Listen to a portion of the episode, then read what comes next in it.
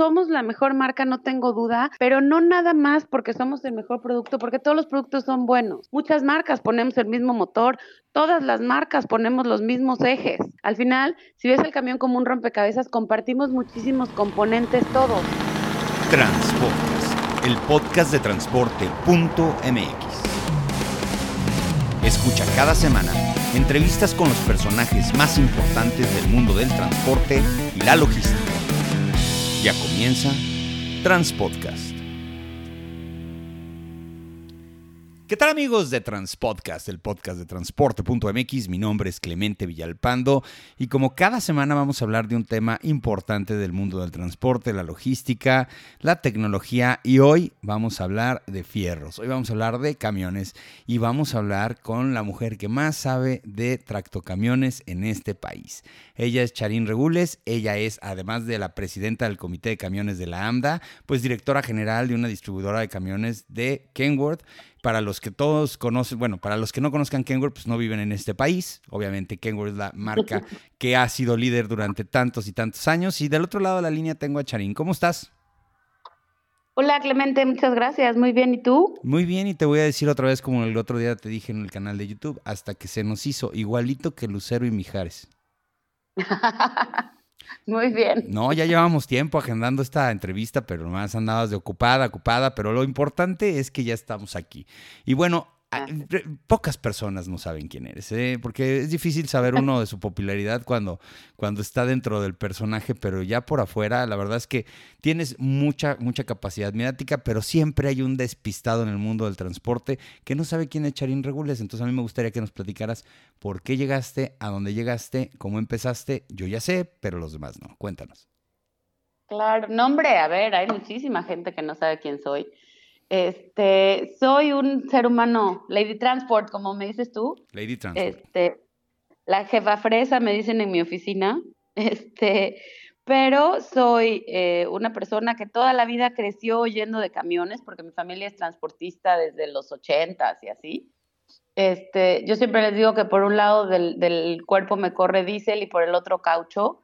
Eh, la familia de mi mamá ha sido transportista siempre y es distribuidora de camiones Kenworth y la familia de mi papá es distribuidora de llantas este, en, varios estados de la República. Entonces, el tema del transporte, digamos que lo traía yo por omisión. Eh, yo estudié ciencias de la comunicación en, el TEC de Monterrey. Mira qué interesante, eres comunicóloga. Con razón se te da el micrófono. Nadie, ya sé, nadie entiende qué hago aquí todavía, ¿eh? Ni yo. ¿Tú te quieres venir a trabajar a transporte.mx? pues tú ponle lana yo encantada. No, no nos alcanza. me da muy bien. No nos alcanza el presupuesto para pagarte. Encontraremos algún patrocinador. Entonces estudiaste, estudiaste ciencias de la comunicación en el Tecnológico de Monterrey. Sí. pero, pero ya estabas, ya, estabas metida en los negocios desde la prepa y así en la carrera o nada. Fíjate que no. Este, yo y decidí estudiar comunicación porque me gustaban las relaciones públicas, ¿no? Este, me acuerdo perfecto que cuando les conté en mi casa que quería estudiar comunicación, este, primero se les pusieron los pelos de punta porque en mi casa las niñas estudiaban formación familiar y cultural y se casaban después de que salían de prepa y aprendían a doblar la servilleta de 200 maneras y pues yo me le salí del molde, ¿no? Entonces yo empecé con que yo quería trabajar y yo quería estudiar una carrera y luego salgo mi batea de babas que quería estudiar comunicaciones. Entonces, pues me decían, ah, ¿quieres ser artista? Y yo, no, yo quiero estudiar comunicaciones. este, pues comunicaciones en mi época era como ahorita querer decir que quieres estudiar, no sé, programación o inteligencia artificial o algo así, ¿no? Yo les decía que era la carrera del futuro. Tengo veintitantos años, veinte años de, de, que salí de la carrera. Entonces, este, había como que confusión en mi familia, no ponían mucho, de repente me decían, es que aunque sea estudia contabilidad, y les decía yo, no, pues yo voy a estudiar comunicación. Me fui a Monterrey, estudié y de repente eh, vine unas vacaciones a mi casa y vi que mi papá ya estaba enfermo. Mi papá tenía diabetes, colesterol, triglicéridos, todo lo que era, se murió de 50 años. Y en un diciembre que vine, eh, lo vi ya muy enfermo y en Córdoba, yo estoy en Monterrey, y en Córdoba, de donde, donde vivía, en Córdoba, Veracruz, había TEC. Entonces vi a mi papá ya enfermo y dije, pues este semestre me quedo a ver qué pasa, ¿no? Eh, entonces me quedé y la verdad es que me sobraba mucho tiempo. entonces empecé a trabajar con unos amigos que ya se estaban por graduar en la carrera y empezamos a vender manuales de imagen corporativa. Y de repente eran estas épocas para que te sitúes en el tiempo cuando, cuando Vicente Fox estaba haciendo estas expos que se llamaban Expo Plan Puebla Panamá. ¿Te acuerdas que tenían que ver con logística? Bueno, tú eres más chavito que yo. No, no, no, pero, me acuerdo que era un tema desde, desde Puebla hasta Panamá, un plan como de comunicaciones, me acuerdo perfecto. Yo estaba en Puebla en aquel entonces como un puente logístico y todo esto, ¿no? Entonces, este, Salvador, mi tío, el concesionario, pues tenía, tiene por ahí una asociación con unos clientes que tenemos una dicelera y tenemos ahí todo un tema junto en sociedad con los clientes, pues para cuidarles el litro de a litro, el diésel de Pemex, para hacer compras en conjunto y así. Entonces iban a exponer en esta expo. Salvador les dijo, ay, yo tengo una sobrina que hace logotipos, pues si quieren le encargo a ella que nos monte la expo, ¿no? Y entonces así es como empecé con el mundo de transporte. Estaba yo en Así dijo, hace logotipos. Así dijo, tengo una sobrina que hace logotipos. Que dibuja bien. Mi papá ya, se, ya sé, mi papá ya se había muerto. Entonces, como mi papá se murió, yo me quedé estudiando en Córdoba para estar con mi mamá. Claro. Entonces, me sobraba mucho tiempo. Este, él dijo que yo era la que hacía logotipos, entonces me fui a entrevistar con todos los dueños de las líneas que estaban en, este, en esta asociación, que se llama ISO.com. Este, y platiqué con ellos, me explicaron qué querían y entonces me fui a sentar con ellos a estar en la expo los tres días, ¿no?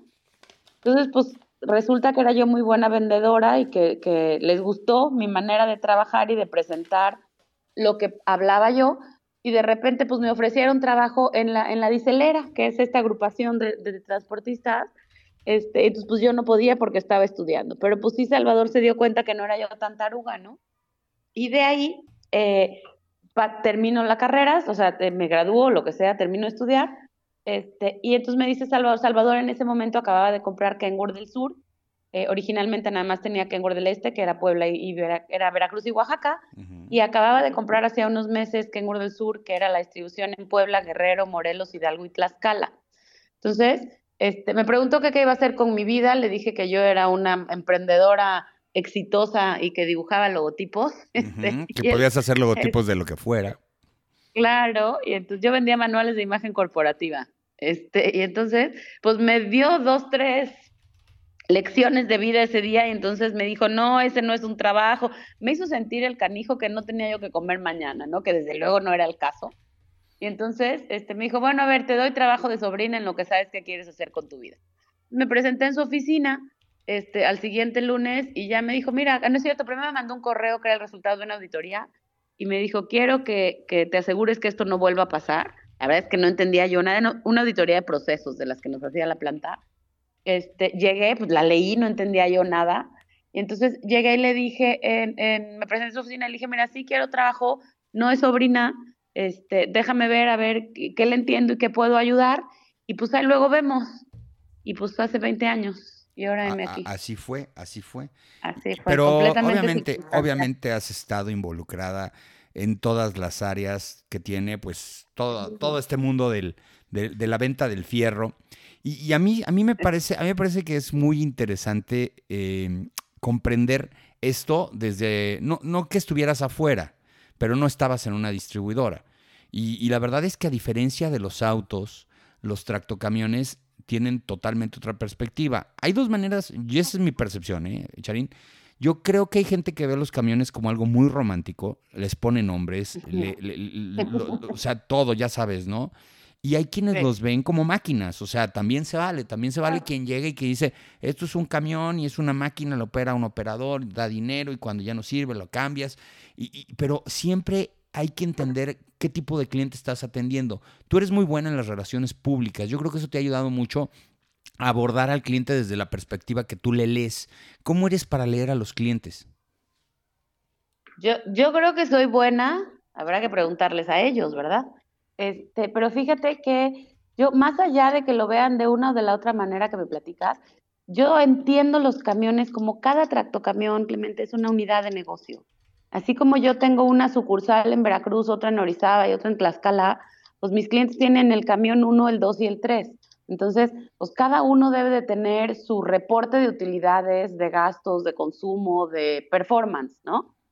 Entonces, así sea un hombre camión y sea él el que ande arriba de su camión, pues eh, debemos de entender que tienen que generar, que tienen que tener utilidades, que no pueden estar parados porque pues eso significa pérdida, Entonces, si lo ves así como que cada camión, y, quitándolo un poco en el romanticismo, sino que cada camión es una unidad de negocio, pues entonces todas tienen que ser rentables.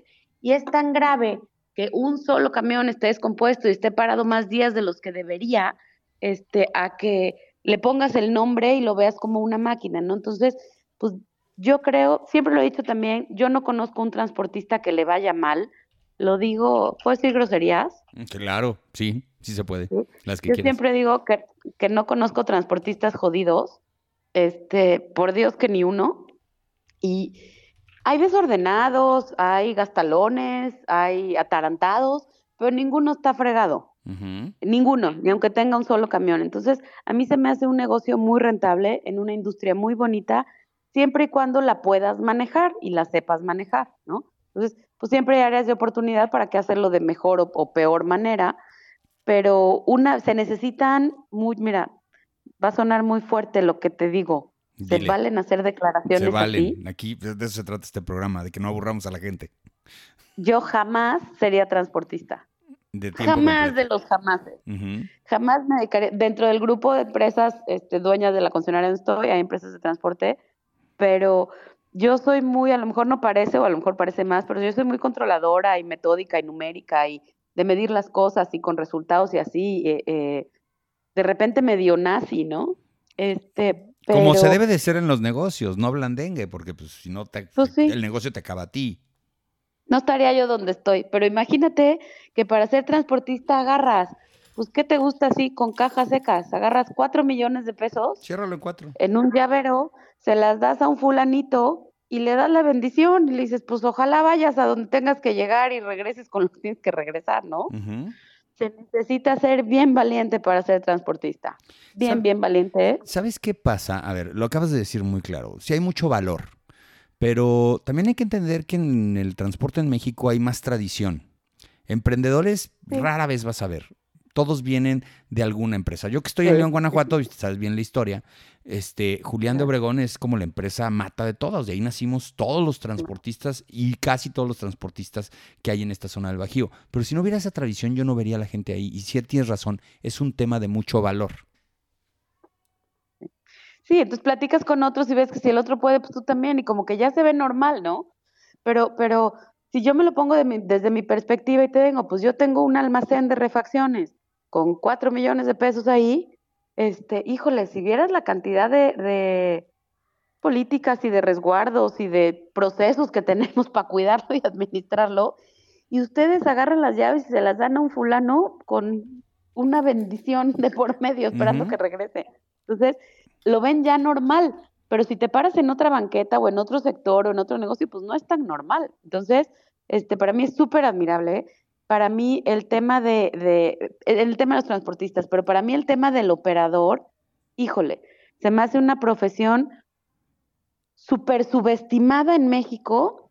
Y cuando hablo de subestimado, no hablo del tema de retribución, porque hasta donde tengo entendido ganan bastante bien los operadores, los buenos operadores, los responsables, los que son como deben de ser, ¿no? Como dices, bueno, un buen contador, pues gana bien. Y también los que están en buenas este empresas y que les pagan bien, también tiene mucho que ver eso. Claro.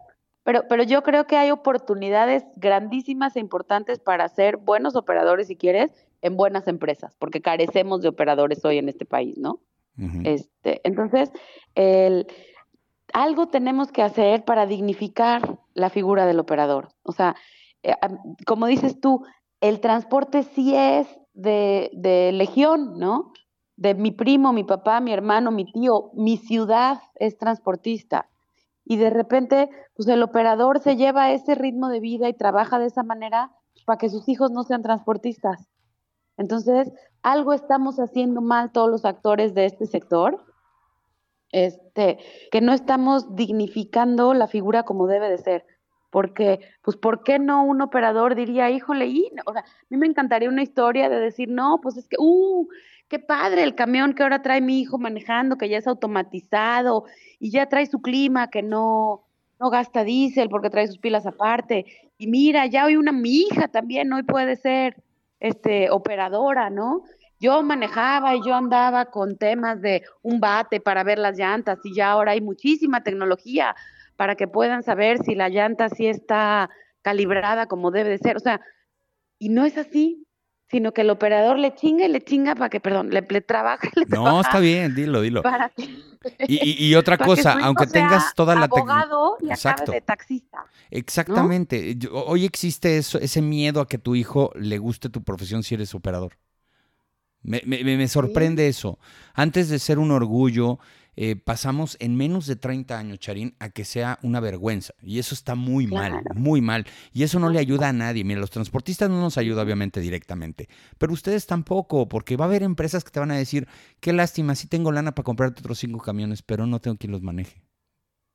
Entonces ya las armadoras, ya los distribuidores, o se suben al barco de todos estos temas y problemas que tienen los, los, transportistas con la falta de operadores, que si no, bueno, pues entonces no va a haber, no va a haber un crecimiento como el que queremos tener. Ahora, dime una cosa, a ver, este, a ti también te tocó estar en la marca líder. Eso es una gran ventaja. Si te hubiera tocado estar en una marca ahí como de media tabla, pues también son diferentes estrategias y todo. No quiero decir que los distribuidores de Kenworth se sienten y se tiren en la maca, porque también hay añitos en donde se, les, se les trepa tantito también el segundo competidor que es Freiliner y así funciona el tema. Eh, pero, a ver, ustedes ya tienen la gran ventaja de ser la marca pues más reconocida y todo eso, pero eso también te genera una responsabilidad adicional porque no puedes quedar mal en ningún momento. ¿Cómo trabajan con eso? Claro, eso te voy a decir, los clientes que se acercan con nosotros, ya olvídate los que vamos a buscar. Los clientes que se acercan con nosotros vienen con una expectativa tan alta, este, que es bien difícil, de repente el compromiso, pues tiene que ser enorme, ¿no? Es como yo les digo, yo sí, como dices tú, tuve la suerte de vender la Coca-Cola, ¿no? Eh, y entonces a mí me toca vender coca, entonces pues cuando llegas y pides, dame una coca, pues dame un Kenworth. Este, pero, pero eso yo creo que nos genera mucho mayor compromiso y sí, siempre, tengo muchos amigos dentro de Freiliner y siempre les digo que ellos son bien fresas, este, que ellos son, son, no les gusta el mundo del tractocamión porque los que sí nos metemos y nos engrasamos y nos ensuciamos las manos y nos metemos abajo del camión, somos los Kenworth. Estamos muy acostumbrados a esa parte. Este, yo creo que por eso, porque es, es este sentido de pertenencia, que te da la marca. Mira, te voy a contar algo muy chistoso que me dio una gran lección de vida, pero que me hizo entender cómo era el amor a la camiseta, ¿no? Eh, pues tú siempre vas por la vida y dices, bueno, más, aunque no tengas un Ferrari, si alguien te da una camiseta que diga el logotipo de Ferrari, te la pones, ¿no? Porque pues es una marca padre, posicionada. Este, y, y eh, a ver, yo tengo gorras con el logotipo de Mercedes este, y no es precisamente los camiones, porque en realidad los camiones son Freiliner, no son Mercedes, pero tú encuentras gente que no tiene nada que ver con el transporte ni que tiene nada que ver con los coches y trae una gorra de Mercedes y la porta con orgullo porque es una marca bien posicionada, ¿no? Sí. Entonces, eh, yo no, yo no percibía eso de Kenworth, fíjate.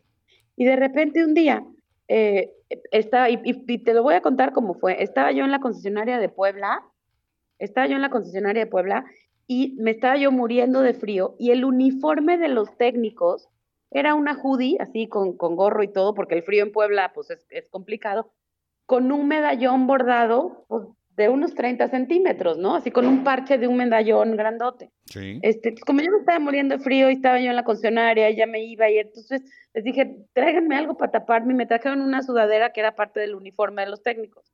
Y me la puse y al otro día llegué a la oficina y me la puse y pues me acomodó, ¿no? Las hoodies a todos nos quedan muy bien. Este, tú no sabes el éxito que fue mi sudadera con el banderín en la panza, Clemente. ¿En serio? Este, pero, pero se volvió ya parte del uniforme de todo el personal, me la piden regalada, pero yo no nada más, ni mis empleados, ni mis clientes, me la piden regalada gente que no tiene nada que ver con el transporte. Entonces, y logotipo la verdad es que sí es lindo, pues es rojo. Yo lo veía y yo decía, ay no, de repente dicen, ay, pues es pinches nacos, ¿no? ¿Quién va a querer traer un logotipo de Kengor en la panza? Oye, ¿y sí sabes qué es el logotipo de Kengor? Ay, claro. No te voy a exhibir aquí. Claro, dos llantas. Te puedo dar Exacto, la llanta, la marca de la llanta. ¿cuándo, ¿Cuándo vas a publicar esto? Eh, la semana que entra. Este. Ay, pues sí te lo voy a decir, qué, qué demonios. A mí ya me lo presentaron, no me dijeron que no podía va a cambiar la imagen de Kenworth muy pronto. Wow, fíjate, esa es una premisa. No me gustó, ¿eh? Le quitaron al banderín, bueno, el banderín sigue igual, pero el medallón le quitaron la llanta que está de canto, o sea, las, las huellas de la llanta. Sí. este, ya no las va a tener, ya ahora va a ser solamente el círculo con la K y la W. Todo, todo mundo guarde, por favor, su memorabilia de Kenworth, porque va a ser más cara todavía, porque va a cambiar el diseño. Yo estoy tristísima, a mí no me gusta sin la rueda de la llanta. este, Pero te vas a acostumbrar. Pues te vas a acostumbrar. Y, a ver, que va a quedar mucho tiempo para hacerlo, ¿no? Este, pues hay cualquier cantidad de camiones que traen en la nariz orgullosamente su medallón, pues ahora van a traer una bolita. Oye, pero a ver, con respecto a lo que decías, y lo vimos ahora que estábamos en Expo Transporte, la tienda, o sea, a ver, Kenworth es una marca de culto. Es una marca de culto porque es una percepción que genera una realidad. Mi papá decía que pues él compraba puro Kenworth y él sí compraba puro Kenworth porque sabía perfectamente dónde arreglarlos y cómo venderlos. Y además a los operadores les gustaba operarlos. Ok, entiendo perfectamente que nadie invierte miles de millones de dólares en hacer una planta de un camión malo. Llámame el que tú quieras. Todos tienen que tener sus cosas buenas, pero generarle alrededor de, del, producto una marca de culto es impresionante. Y te lo decía creo que ahí en Puebla cuando nos vimos. Digo, no puedo creer lo, que oí los... tu, lo oí en ah, bueno, lo oí en tu podcast, este, que decías que sí. Y sí es cierto. La gente Todo el mundo regala la memoria y nosotros la Exacto. Exacto, todo el mundo regalando las gorras y acá cobrándolas. Que yo creo que ese día ganaron más de vender ropa que de vender camiones. Y está muy bien, está muy padre. Ahora, a ver, cuéntame un poquito más. Cuando, cuando tú, cuando tú, a ver, eh, muchos clientes de Kenworth eh, tienen esa capacidad de saber exactamente qué quieren tener a Kenworth. Pero luego de repente hay una estrategia en donde dices, ¿sabes qué? No pongas todos los huevos en una canasta, divide a tu proveeduría, haz todo esto. Y empiezan a hacer esas estrategias de decir, bueno, voy a tener un mix, un 80-20, un 70-30. Y, entonces... O no hay. O no hay, porque vamos a entender una cosa. Y, no es ningún secreto. Aquí estamos hablando, como decimos tú y yo, a calzón quitado. Pasas a las distribuidoras y, y hasta te piden, oye, no me puedes mandar un camión si lo tienes parado porque no tengo que exhibir. Se ve muy triste una distribuidora sin camiones en piso. Entonces, entonces imagínate, imagínate que, pues por eso también por la disponibilidad, cosa que se va a resolver en uno o dos años ya bien, bien, bien, bien. Pero dime una cosa, ¿qué pasa con eso? O sea, ¿qué pasa cuando de repente, pues, este, e, el cliente empieza a trastabillar y tú de repente tienes que, pues, apechugar y decir, ¿sabes que sí? Ve y pruébalo. Como, ese, como eso, como esas de novela de despecho, dice, ve y bésate con otra para que te des cuenta que yo, yo valgo más, ¿no? ¿Qué pasa ahí, A ver, te voy a contar porque justo este, me tardé en llamarte porque estaba yo hablando con, con un compañero concesionario y me decía eso, ¿no? Me decía, es que los chinos, no sé qué, te, voy a poner primero mi respuesta oficial, como debe de ser, la, la, la, de la señora presidenta, y luego te va, te va a contestar la jefa fresa, para que me juzguen. Sí. Este, primero, mira, definitivamente, pues todos los camiones son buenos, si no, no andarían rodando, ¿no? Claro. Eh, cada quien va a encontrar su nicho de mercado. Este, porque hay para todo, así como te puedo decir en cuál el mío, por ejemplo, no es para ese nicho, no quiere decir que no sea bueno, sino que no está hecho para ese nicho. Mi camión normalmente es muy caro y vamos a hablar del rango medio. Mi camión T3 pues es un tanque de guerra. Entonces, claro que es un camión caro. Entonces, muchos municipios, muchas empresas paraestatales, este, muchos gobiernos, pues la verdad es que no ven más allá, y, y luego hablaremos de política no hoy, pero no ven más allá que la durabilidad de los tres años o los cuatro años o los seis años que les toca su puesto, ¿no? Eh, entonces, pues necesitan un camión, en, el caso de los municipios, pues necesitan un camión que les aguante la basura y que les jale los tres años que están en su gobierno y si después del camión hay que tirarlo a la basura, pues a esos no les importa, ¿no? Entonces, pues cuando yo llego a venderles un T3 guapísimo, potente, remachado, con eh, parece tanque de guerra, pues les va a durar 15 años. Y cuando te volteas y ves el diferencial de precio, pues, asumiendo que, que, no fuera un tema de precio, pues no les interesa, porque pues se van a ahorrar un diferencial de un 15, un 20%, este, pero pues van a resolver, a lo mejor con cinco Kenworths, pues compran seis Freiliners, ¿no? O seis Internationals, o seis FAOs, o seis, así. Entonces, pues cada quien tiene su nicho y cada quien tiene su nicho y para todos alcanza y este mercado es muy grande y hoy que no estamos teniendo los suficientes camiones que nos está demandando el mercado y que no es nada más la pandemia, o sea, México viene arrastrando un retraso en, en, el crecimiento y en la renovación de sus unidades, pues primero porque iban a haber elecciones y qué tal que a ver quién ganaba, ¿no? Luego, pues ganaba alguien que no teníamos muy, ganó alguien que no teníamos muy claro tampoco cómo iba administrar este país. Entonces, pues, qué miedo echarte una inversión así de, de grande o a largo plazo si no sabemos qué va a pasar. Y luego la pandemia. Entonces, pues traemos tres años de retraso en la renovación. Es correcto. Entonces, esta, para mí no es una burbuja ahorita que se vaya a ponchar. Eh, llevamos tres años de retraso en la renovación de camiones, entonces no hay planta que, que, que alcance. Yo ayer platicaba con los, con los ejecutivos de Kenmex y me decían es que estamos fabricando camiones para México como nunca en la vida, nunca hemos estado teniendo tantos. Y digo, es que yo necesito que me mandes, da, ocho veces más los que me estás mandando. y, y me dicen, pues es que sí, porque traemos esa, esa, esa falta de renovación que se tiene que dar. Ahora, también es cierto otro fenómeno. Los clientes, pues estaban acostumbrados muchos que el camión lo vendían a los 800 mil kilómetros, ¿no? Y porque pues ya se iban a empezar las medias reparaciones y tal. Pues ya hoy por necesidad o porque no hubo, porque lo que tú quieras, pues ya los llevaron hasta el millón doscientos, millón trescientos, ya ven que no pasa nada, que el camión aguanta perfecto.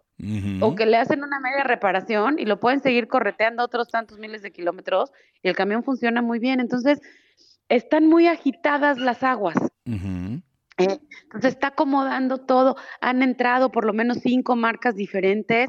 Pues por supuesto que están, están, pues, yo quiero decir comprando mercado porque no me gusta ese, ese término, pero están introduciendo su producto, entonces por supuesto que tienen que tener una estrategia comercial para hacerlo.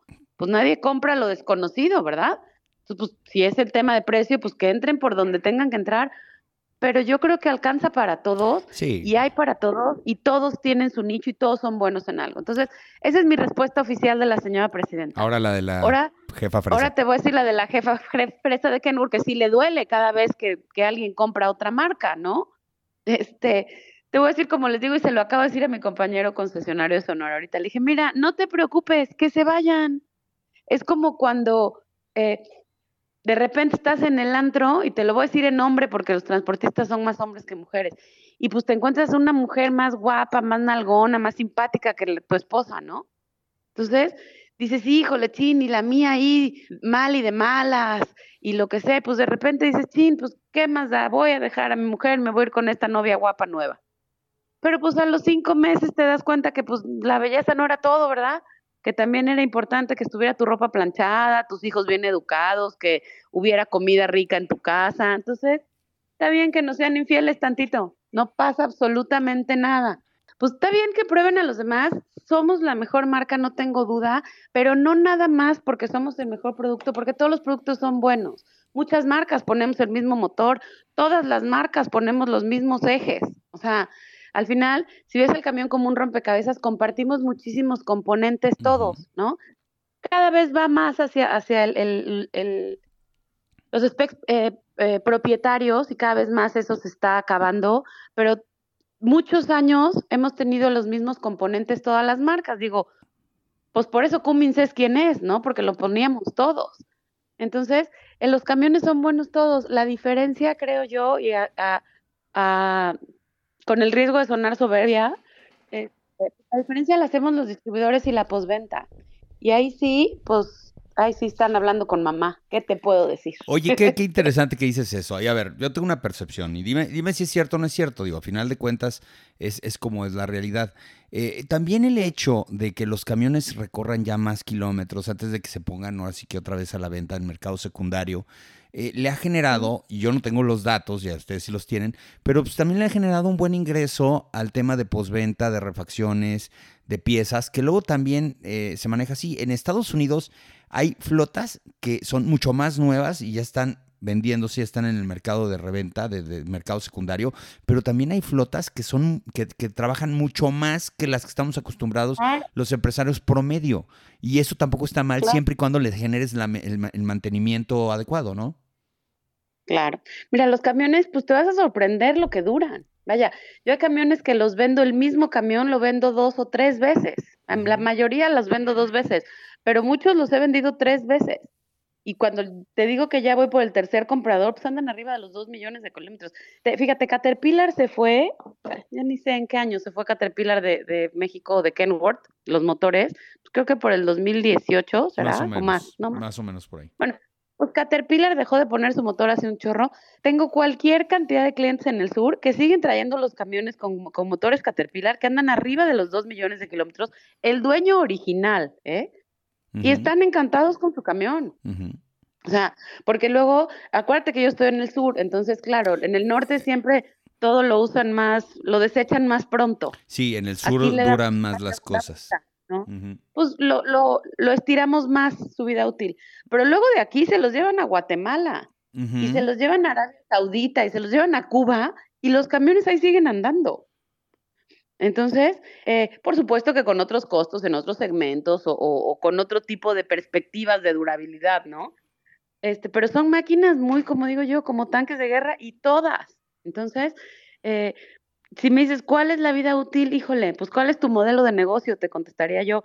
Porque también, pues si le mueve, por ejemplo, vamos a hablar de la vida útil de un camión. Pues mira, empezando con que si le mueves a Pemex y necesitas el permiso de la CRE, pues un año ya lo perdiste en lo que te dan los papeles, ¿no? Porque por lo pues, que te tarda el trámite, claro. Un año. Entonces, eh, un año de la vida útil de tu camión, pues ya la perdiste en lo que te, se, te dieron los en lo que te dan el papel. Y creo que te dan hasta cinco años para que puedas estar chambeándolo, ¿no? sí, exactamente. Eh, pero en realidad, en realidad, pues lo usaste cuatro porque uno lo tuviste parado. Entonces, eh, si me dices, híjole, esto es muy pronto, pues por supuesto que es muy pronto. Un camión, o sea, una inversión de ese tamaño que nada más la puedas depreciar, digámoslo así, en cuatro años, pues apenas lo acabaste de pagar cuando, cuando, cuando ya lo tienes que cambiar, ¿no? Pero tenemos cualquier cantidad de transportistas que trabajan con la CRE, este, exitosos y rentables. Entonces, todos, todos tienen un modelo de negocio, todos los cañeros, por ejemplo, aquí en mi zona, pues claro que la unión de cañeros que mueve la caña, que ves los camiones traen la puerta de un color y el camarote de otro, ya olvídate de un color. Todo mundo La puerta de un camión, el techo de otro. Y también venden ese flete y también le ganan dinero porque todos comen. Sí, no, no, no. a ver, pues sería ilógico ver una, un camión de material, las famosas tolvas, totalmente nuevas, no, no tienen esa característica y, y nadie te paga los fletes de esa manera con camiones nuevos. Se ajusta, el mercado se ajusta. Ahora, te quiero hacer una pregunta, a ver, eh, tú eres presidenta del comité de camiones de Lambda y como que todo el mundo ubica Lambda con los coches. Entonces, bueno, pues la primera pregunta va en el sentido de qué tanto juego tienen los camiones dentro de Lambda. Y la segunda, la más importante es, eh, pues ahí eres multicachucha, ahí tienes que ver por toda la industria. No es como el caso de Miguel en Ampac, que pues él trabaja para todas las marcas, todos los socios que son socios de Ampac. Tú tienes de alguna u otra manera en eso, ahí sí representas hasta tu competencia. ¿Cómo le haces ahí? Pues mira, el, te voy a decir primero que lo que representa camiones para AMDA, este, efectivamente, AMDA es Asociación Mexicana de Distribuidores Automotores. Sí, automotores, sí me queda claro que no es de autos, pero la gente los identifica con los autos porque el 95% de los asociados pues, son distribuidores de autos, hay más. si tú ves, por ejemplo, un distribuidor de, en, mi caso, entonces un distribuidor de camiones tiene 13 estados de la República. Y el de autos le dan uno en una ciudad y ya. Si preguntas cuántos distribuidores de Volkswagen hay en los 13 estados que nosotros tenemos Kenworth, pues por lo menos ha de haber 40. Fácil. Entonces, pues el volumen sí es así de diferente. Ahora, sin menospreciar el trabajo de mis antecesores, yo creo en, en AMDA, yo creo que sí tuvimos una, pues quiero decir, una revolución, un refresh, una nueva era, vamos a decirlo así. Este, coincidimos en algún momento dos presidencias atrás.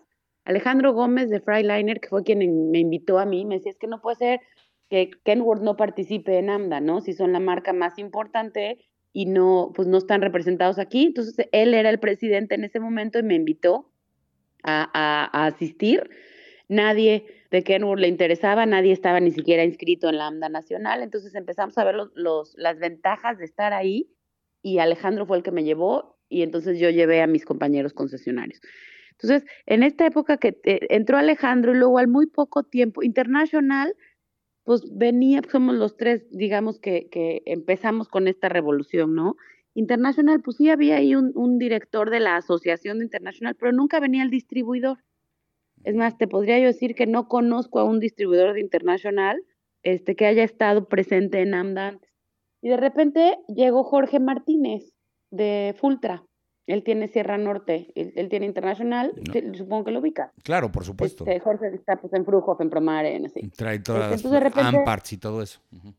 Así es. Le toca a Jorge ser el, presidente, el director, o sea, el que le tocaba atender a AMDA por parte internacional. Entonces se presenta en una junta, en una asamblea, y tenemos la junta del comité de camiones, y entonces, pues nos damos cuenta que nosotros tres pues sí traíamos el mismo chip que a lo mejor AMDA es muy tradicionalista. Este, y de repente, ahora ya no, pero hace, te podría decir, hace 10 años, híjole, era una señorialidad lo que había en AMDA, puros señores ya de edad avanzada. Éramos muy pocos los jóvenes que asistíamos, porque era un poco como el club de Toby, ¿no?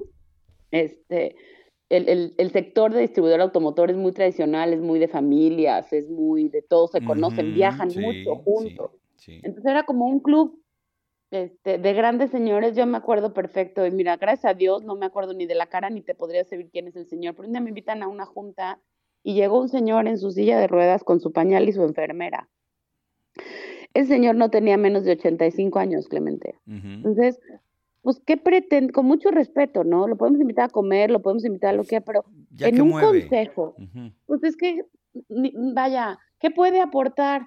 Encantado de invitarlo a que venga a entretenerse porque qué bueno, ¿no? Seguramente el señor era una institución, pero pues no estaba para, para estar en un consejo donde quisieras tener un objetivo. Entonces coincidimos Jorge, Alejandro y yo en ese momento y, y sí empezamos pues a ponernos a chambear, ¿no?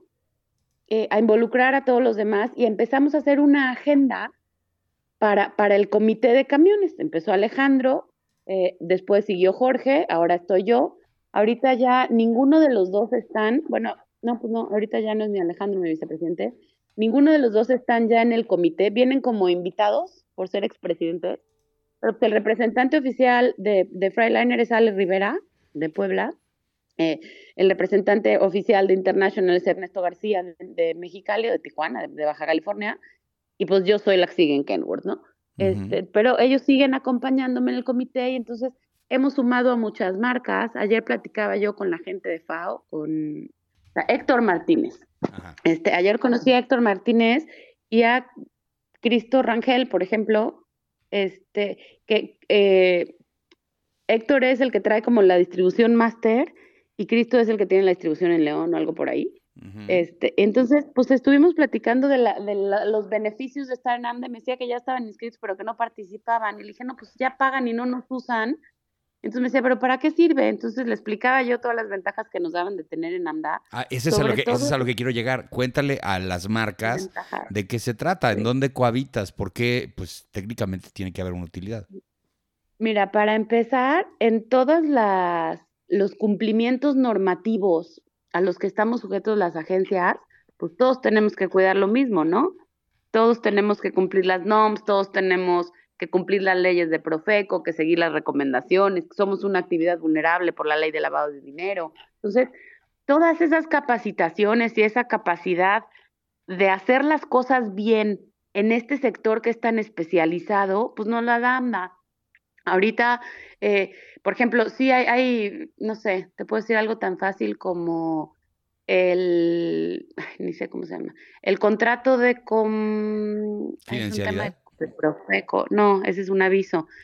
El, hay una chunche de Profeco que tengo que tener registrada y que va impresa atrás de cada orden de servicio, imagínate. Entonces, hay cosas que sí nos aplican, pero hay otras cosas que vehículos arriba, o sea, hay otras normas, otras leyes que vehículos de arriba de 3.5 toneladas ya no les aplica.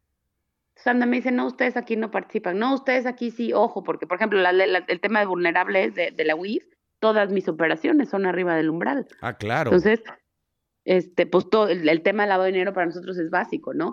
Y, el acompañamiento que te da AMDA, los cursos, la instrucción, eh, para mí eso es lo más valioso que tiene, la, ayuda a entender, como les digo yo, cuando yo empezaba le decía a Fernando Lascurain, que es un, un, pues es un doctor ya en el manejo de todas estas cosas, este, y le decía yo, a mí así un, un concesionarias automotores para domis, ¿no? Así como los libritos amarillos con negro, Este, y entonces él efectivamente hizo un, un, le puso un nombre muy elegante que se llama Compendio Jurídico Automotor. Y entonces, pues ahí nos dice exactamente cuáles son todas las cosas a las que estamos obligados en todas las diferentes dependencias. Entonces ya no nos sorprenden, ¿no? Es donde te puedo decir que, por ejemplo, pues es una ley de Profeco tener exhibido el horario de atención al público. Y si no lo tengo exhibido, pues me pueden multar y me pueden Y, y los precios de las reparaciones también, ¿no? Este, así como los hoteles, que también, pues es la verdad, pues, el, precio del camión pues, también tiene que estar exhibido. Como en los hoteles, tú llegas ahí y dice tarifa y dice 10 mil pesos. Y cuando reservas te dicen, ah, cuesta 2 mil Claro, pero para no equivocarse le ponen un precio, ¿no? Y el que llega ahí despistado, pues sí se la cobran en eso. ¿No es el contrato de adhesión el que le meten en la parte de atrás de las cláusulas? Sí, es ese, ¿no? Ese mero, el contrato de adhesión. Por ejemplo, el contrato de adhesión pues, tiene que estar registrado en Profeco y no le puedes cambiar ninguna coma y debe estar...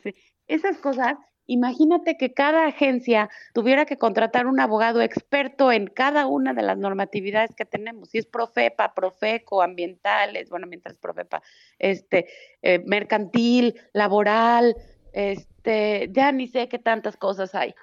Pero, pero, pues no, trabajaríamos para los abogados, ¿no? Porque sí, efectivamente, lo bonito de este sector pues, es que como somos todos representantes de una empresa normalmente internacional, entonces, pues sí nos exigen todos estos cumplimientos, sí somos eh, empresas modelo, o sea, las distribuidoras automotoras, y no nada más las de camiones, pues sí somos empresas modelos en temas de calidad, de cumplimiento, de gestión, de lo que quieras, porque representamos unas marcas que muchas veces tenemos más miedo a la marca que representamos que a las autoridades, ¿no?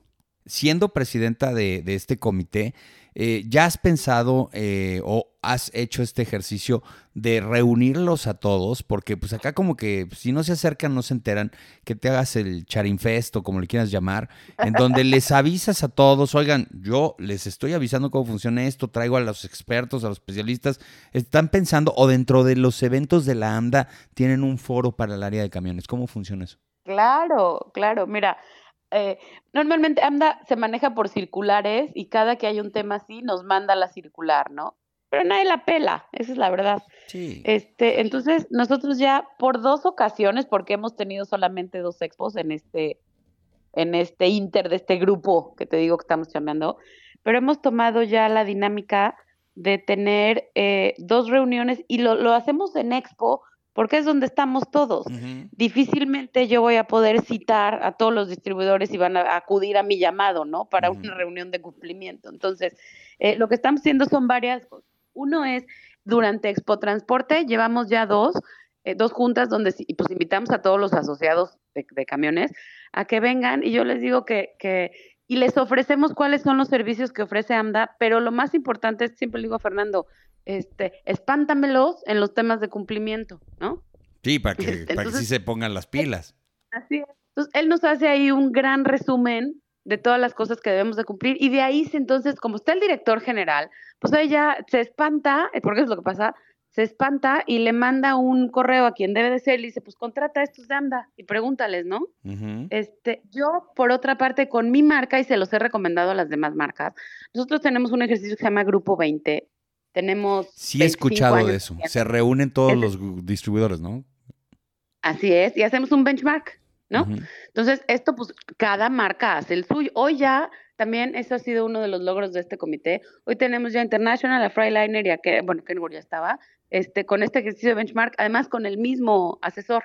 Entonces, el, sí, el pasado fue en Monterrey hace un mes. El de Kenworth, así es. Entonces, pero nosotros como Kenworth, como ya llevamos muchos años, pues tenemos Grupo 20, no nada más este financiero. Hacemos uno de recursos humanos, uno de servicio, uno de contralores, este, y escogemos así algún tema y los juntamos a todos. Entonces, yo hago estas juntas y traigo a Fernando. Y entonces, de mi marca traigo a todos los concesionarios y luego a todos los contralores y pues les explicamos otra vez todos los temas a donde AMDA nos puede acompañar y ayudar, ¿no? Entonces, yo siempre le digo las juntas donde los espanto, pero, pero sí se sensibilizan así. Yo eh, he platicado con ellos también, con mis compañeros de otras marcas, pues para que hagan y, aprovechen estas reuniones y lo hagan, ¿no? Te mentiría yo para decirte si la han hecho o no, pero pues los servicios de AMDA están disponibles y ese es un muy buen foro para hacerlo. Es que eres muy buena líder para esas cosas. Eh, coordinas eventos, no te cansas, todo el rollo. Sí, a ver, la pregunta, si no te hubieras dedicado a los camiones, si no hubiera pasado caucho por una vena y, diésel por la otra, si todo este rollo, ¿en dónde te verías? ¿En dónde te verías? Si, si, si tuvieras una, ahora sí que una idea de detener el tiempo y tener una vida paralela, ¿hacia dónde iría? ¿Lo has pensado? Pues mira, sí, muchas veces. Siempre les digo que cuando me vaya yo a retirar, este, voy a poner un restaurante. Me gusta mucho cocinar. Ah, mira. Este, eh, yo creo que eso es un... nadie, nadie me visualiza así. Este, Cuando les digo que lo que mejor hago es cocinar, nadie me cree. Y te lo juro, que, que lo que mejor hago es cocinar. Definitivamente tendría yo un restaurante. Los que tienen restaurante me dicen, no sabes lo que dicen, es súper esclavizante, pero en verdad disfruto cocinar. Pero te voy a decir algo que va a soñar muy soñador, pero que es parte de mi esencia. Sí tendría que estar haciendo algo que cambiara el mundo un poquito.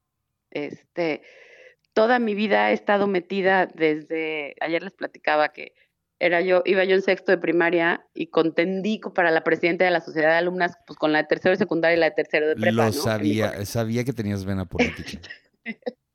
y en, uy, bueno, no sabes lo grilla que soy. Pero es otra faceta. te tengo noticias. Si te dedicas a la política, te iría muy bien. El único problema es con qué partido, pero eso solo platicamos. que no? no, te voy a decir, sí le dedico gran parte de mi tiempo a la política, eh, eh, porque yo creo, pues es que, a ver, los políticos somos los mismos mexicanos. O sea, no, no son unos de otro, o sea, todos tenemos algo de política. Hasta guardar silencio es hacer política. Entonces, si queremos cambiar este país, pues está bien fregón decir, ay, es que esta clase política, no, pues todos somos seres humanos y todos somos mexicanos, entonces, este, pues hay que entrarle, ¿no? Hay que entrarle y hay que hacer tu parte. Y yo sí soy de las personas que hacen mi parte. Jamás me vas a ver en un puesto político, porque amo lo que hago, creo que no lo estoy haciendo tan mal. Le he aprendido y pues tengo una estabilidad que también la política no te la da, ¿no? Ni no, la política se acaba el sexenio y se acaba todo. Así es. Entonces, eh, por eso, por eso sí te digo, jamás me vas a ver a mí ni lanzándome, ni, y, también se los digo porque me han invitado muchas veces a participar. Lo bueno es que estos este podcasts están grabados, entonces algún día en tu campaña te diré, fíjate que en el minuto 48 del podcast dijiste que nunca ibas a la boleta. El día que me muera, el día que me muera vas a decir, mira, pinche vieja, así lo cumplió, ¿eh?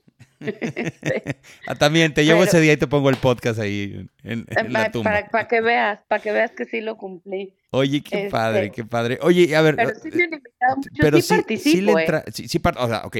Tú no directamente tomas un puesto, nunca estás en una boleta y todo el rollo, pero sí estás vinculada con grupos de personas que hacen política. Y pero, y en camino a almas y busco gente que sí tenga la vocación para hacerlo porque porque pues se necesitan mexicanos así que participen este y voy a o sea invito gente cuando cuando me gusta un candidato pues le ayudo en su campaña y lo acompaño en mis tiempos libres y o sea sí sí grilleo mucho sí, soy grilla. claro. Tienes tienes invito gente a ¿Mande? tienes eso se nota pues porque, porque quiero cambiar el mundo y quiero cambiar pues, por la, la parte que me toca. Soy una persona muy poco pasiva. Eh, a mí jamás me vas a oír sentada quejándome de algo. Me vas a oír quejándome cuando haya yo fracasado en el intento y no logré el cambio, ¿no?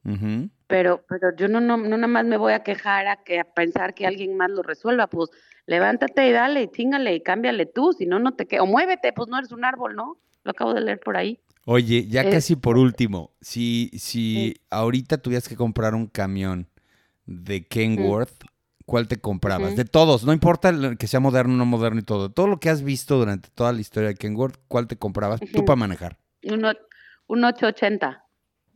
¿Y qué onda? ¿Por qué ya dejaron de hacer el T800? Que no, dejamos, no, ah, bueno, sí, el ah, T800, de toda la historia sí. ¿cuál me compraría? Sí, de toda. No, un, un, T800 no, porque el dormitorio era muy chiquito. Sí me gusta el T800 porque era más fuerte y era más usable y permanecía, pues no te puedo decir que permanecía nuevo más tiempo porque no se veía un camión nuevo, ¿no? Eh, pero, pero sí era el más durable en este, o sea, los camiones, los camiones tan, es que no lo quiero decir así porque soy la presidenta de AMDA. No, no, no, no, no, pero ahí te va, ahí te va. La pregunta es muy clara, eres de los camiones de Kenworth, de todos los modelos de la vida, ¿cuál es el que te comprabas ahorita? Y me dijiste T8800. T8, un T880. 880, perdón. Y Un T880 porque es más robusto, porque tiene la comodidad en el camarote grande de, de los 2.1, pero es mucho más robusto y en este país, con estas carreteras y pues también de repente con estos operadores, pues sí ocupamos camiones un poquito más robustos, ¿no? O menos, menos finos. exacto, más Eh, ruditos. Ahora, la pregunta al revés. ¿Cuál de todos los modelos de Kenworth de toda la historia nunca te hubieras ¿No te comprado? compraría? Uy, había uno que se llamaba 460 o algo así, que era como más, más angosto y más alto y con los faros redondos, que era horroroso. Oye, yo te voy a decir cuál. Me- El T2000. ¿Cuál? Ah, bueno, nunca vendimos tampoco T2000. Y, espera, que, es que era muy moderno, pero muy feo, me explico. O sea, no quería decir que era muy aerodinámico. Oye, pues qué no, padre. Busca, busca en internet el, este T, ¿El creo T que se llamaba es? 460. 460. No creo que sea 460. Era horroroso, horroroso. O 640. Ujú. Te voy a mandar la horroroso, Fíjate, nada más, horroroso nada más, nada más, fíjate que ni nos acordamos del tan feo que era.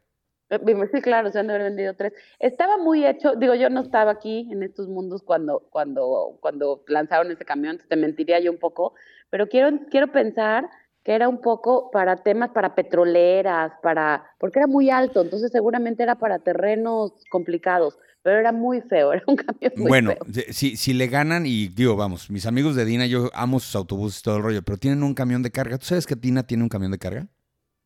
¿No? Se llama el Hostler. Eh, todos los están escuchando, y la- es con todo respeto, digo, la verdad se nota que no es un camión de sí. ruta, es para mover eh, cosas en patio, pero échenle un ojo a ese camión y si encuentran uno más feo, pues por favor me avisan. Oye, Charín, ya se nos acabó el tiempo, pero yo te voy a buscar más seguido, porque eres muy, eres muy Te buena dije que hablaba yo mucho, ¿ves? ¿Por qué no quería darte el podcast? Porque soy peor que un perico. Pero me gusta eso, porque yo soy igual, entonces sí podemos hacer una gran plática de ocasión ahora y la verdad es que te aseguro que muchísima gente lo va a disfrutar y este va a ser uno de los episodios más escuchados de todos, los 157 episodios de Transpodcast.